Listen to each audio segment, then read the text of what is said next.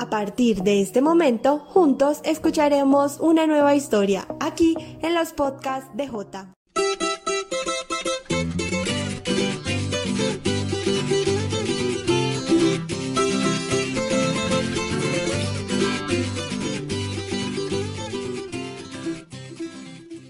Juan Fernando Pulido me ha recibido muy amablemente en la sala de su casa. Sentados en dos pequeñas sillas, como si nos conociéramos de tiempo atrás, damos preámbulo a una conversación interesante y con mucho tema por hablar. Porque algo que caracteriza a Juan Fernando, aparte de su formalidad y su nobleza, es que es buen conversador, y más cuando se trata de temas relacionados con la música campesina y al grupo que dirige, que tiene como nombre Pulido Son.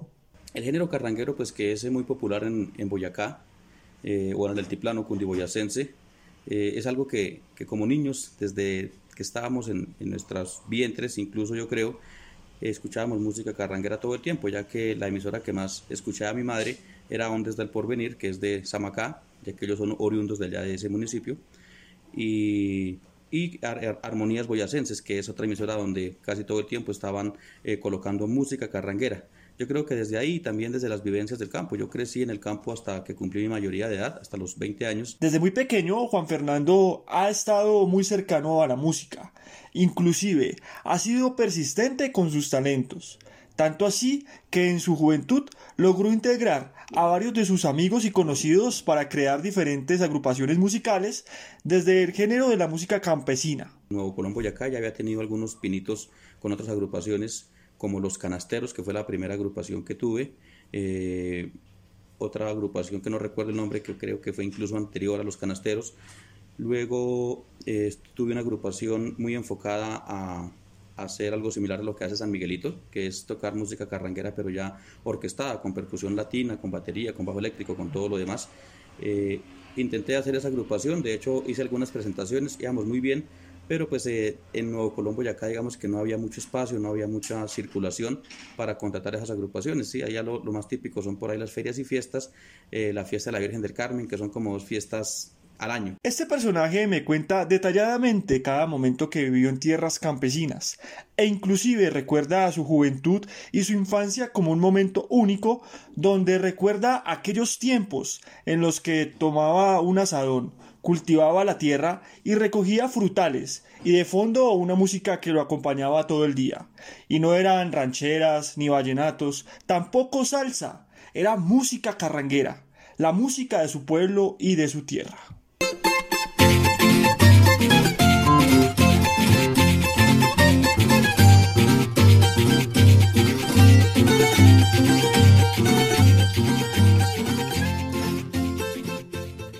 Juan Fernando sabe que interpretar música campesina es demostrar de alguna manera sus costumbres y sus tradiciones, cosa que lo hace sentir orgulloso en cada presentación que hace con su agrupación, e inclusive cada vez que toca este tipo de música con su instrumento de forma independiente. Cada vez que, que nos subimos a una tarima o cada vez que interpretamos un tema, es bastante importante para nosotros, es bastante significativo.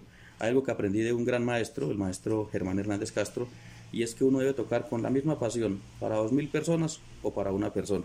Sí, entonces yo creo que uno siempre da al 100% en cualquier presentación. Se llena tanto de orgullo que inclusive él y Pulido Son llevaron este lindo género musical a Estados Unidos, donde permitieron compartir su música a todo un público que extrañadamente no conocían del género, pero que de alguna manera quedaron cautivados. Eh, yo creo que el más relevante, el más relevante eh, fue poder salir a Estados Unidos con la, con la agrupación eh, y participar en el Festival Orgullo Colombiano que se realiza en Long Island, en, en Nueva York.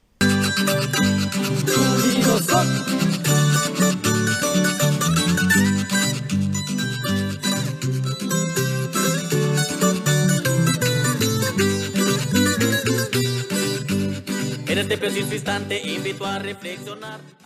Pulido, como comúnmente es conocido Juan Fernando, durante la larga conversación que llevamos entablando, con una sonrisa en su rostro, afirma que se siente orgulloso al ver que al día de hoy las escuelas de formación tengan un buen número de jóvenes y niños que de alguna manera estén aprovechando su tiempo libre e inclusive afirma que lo mejor de todo es ver la inclusión que hay en estos espacios, donde también ya se han abierto lugares y momentos para conformar grupos infantiles de música campesina. Me siento orgulloso de que hayan escuelas de música carranguera. Yo dirijo, tengo la fortuna desde el 2014 de dirigir la, Escuela de Música Campesina de acá del municipio de Tocancipá. Juan Fernando, con un alto conocimiento y una larga trayectoria en la música carranguera, nos confirma que juntos podemos construir un mundo mejor.